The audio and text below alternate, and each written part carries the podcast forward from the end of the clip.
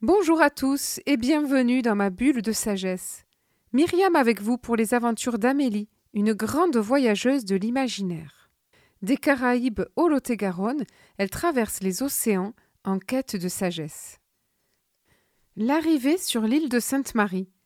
Retour à l'essentiel.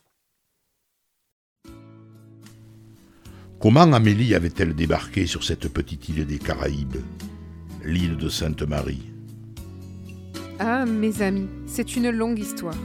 Elle ne le savait pas vraiment elle-même au fond. Certes, elle était amoureuse. Elle avait d'abord vécu en Guadeloupe quelques années, années d'exil nécessaires à sa reconstruction, petit bout de jeune femme si mal dans sa peau. Puis, elle avait rencontré Eugène par hasard sur les tout premiers réseaux sociaux. Ils avaient beaucoup correspondu, puis elle l'avait rencontré en vrai. Il lui avait demandé de le rejoindre sur sa petite île, un véritable paradis à ses yeux. Elle, qui avait prévu de rentrer chez elle en France, lui a répondu D'accord, je viens pour une année ou deux, puis je retourne chez moi, et là, c'est toi qui viendras avec moi. Je te suivrai jusqu'au bout du monde s'il le faut, avait-il promis. Deux heures de péniche avec sa voiture remplie à bloc de toutes ses quelques affaires, et voilà notre Amélie sur ce petit bout de terre au bout du bout du monde.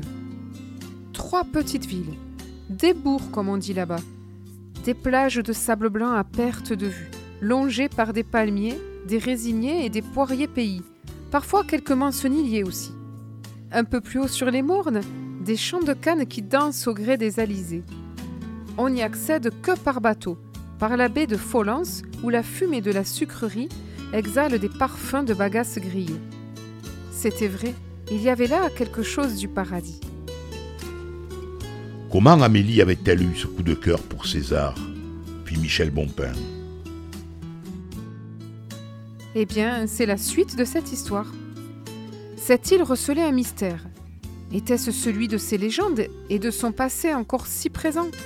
Celui de ses traditions? De l'accueil si simple de ses habitants, Amélie s'y sentit bien. Elle était chez elle au fond. Mais en même temps, cet isolement géographique et humain, car elle ne connaissait personne à part Eugène, et elle était encore plus retirée qu'en Guadeloupe. Eh bien, cet isolement réveillait en elle un immense besoin d'essentiel. Quelques mois après, elle était enceinte. Grossesse à risque, alitement obligatoire, et double confinement à la clé. Amélie en profita alors pour se plonger dans une véritable quête de sens à travers tous les livres qu'elle commandait.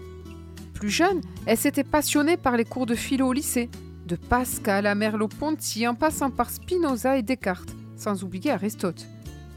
Qu'à cela ne tienne, elle s'y replongea, avec un accent sur Raymond Moody, le spécialiste des EMI. Les EMI, vous savez, les expériences de mort imminente. C'était un sujet qui la passionnait depuis ses années de philo. De fil en aiguille, elle se repassionna de nouveau pour tout ce qui touchait à ce sujet de la vie après la vie, et elle sélectionna les meilleurs livres traitant de ce sujet. Qu'en a-t-elle retiré? Que notre vie avait un sens, qu'elle n'était pas à gaspiller, que l'on avait à se mettre en route pour se relier avec cet infini. Et puis il y eut ce séjour à l'hôpital, le comble du comble de l'ennui. Pas de télé, rien à faire, des heures dans ce lit. Dans la table de chevet traînait une revue chrétienne, le sommet du ringard pour Amélie.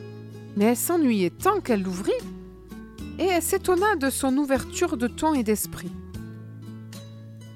Une fois rentrée chez elle, un hors-série l'attendait dans sa boîte aux lettres. De la même revue. Une drôle de coïncidence. C'était sa maman qui avait décidé de lui envoyer depuis les 8000 kilomètres qui les séparaient. C'était un hors-série sur l'art de prier. Deuxième surprise, rien à voir avec le catéchisme poussiéreux de son enfance. Elle se confia alors à son cousin moine, celui-là même qui l'avait marié quelque temps avant. Ce dernier lui conseilla de lire l'œuvre sur la petite Thérèse de Lisieux une jeune carmélite du siècle dernier qui avait trouvé un ascenseur de l'amour. Par ses toutes petites misères de chaque jour, par les moindres petits agacements de sa vie ordinaire, qu'elle transformait en feu de joie grâce à son grand amour pour le Christ. Je vous l'accorde, ce ne sont pas des lectures que tout le monde lit. Mais toutes ces multiples lectures convergèrent vers un livre étonnant, décapant, saisissant. Les dialogues avec l'ange de Gita Malas. Première lecture, inaccessible message. Elle n'y comprenait rien. Rien de rien. Amélie le mit de côté, se disant que c'était un peu trop élevé quand même pour elle. Pourtant, elle y revint et deuxième lecture, irrésistiblement attirée par ce livre, elle y replongea de nouveau, toujours sans rien y comprendre, mais cette fois-ci, il mit le feu à son cœur. Chaque page lui parlait, bien plus que cela, chaque page la nourrissait en profondeur, comme si le texte de ce livre agissait en elle, la malaxait, la retournait, tel un bouleversement total de sa personne. Elle faisait des rêves inspirés la nuit, des rêves chargés de sens. Et inexplicablement, cette lecture la guérit définitivement de sa boulimie alimentaire, elle qui était si abîmée par des années de troubles pathologiques alimentaires. Mais alors, un livre qui agit Tout à fait cela. Amélie venait de vivre une expérience fondatrice essentielle pour la suite de toute sa vie.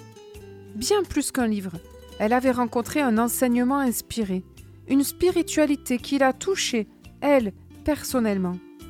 Ensuite, elle chercha à en savoir plus sur la survivante de cette expérience incroyable des dialogues avec l'ange, qui s'est passée pendant la Deuxième Guerre mondiale, en Hongrie, les trois des quatre amis étant morts en camp de concentration, car ils étaient juifs. Gita Malas, la seule survivante, était-elle encore en vie? Non, mais sa vie et sa mort, un certain Bernard Monteau, auteur français qui l'avait accompagné jusque dans ses derniers instants, l'a raconté dans ses livres, de César l'éclaireur à César l'enchanteur. Et c'était une joie de découvrir la simplicité puissante et le sacré si ordinaire de cette Gita César. Oui, ça faisait envie. Ce n'était ni New Age, ni religieux, ni mystique. C'était une sagesse simple et ordinaire. C'était ordinaire. Voilà ce qu'elle cherchait tout au fond d'elle. C'est ainsi qu'Amélie découvrit le monde de César. Voilà, c'était l'histoire du jour d'Amélie, son arrivée sur l'île de Sainte-Marie, comme un retour à l'essentiel, et sa rencontre avec le monde de César.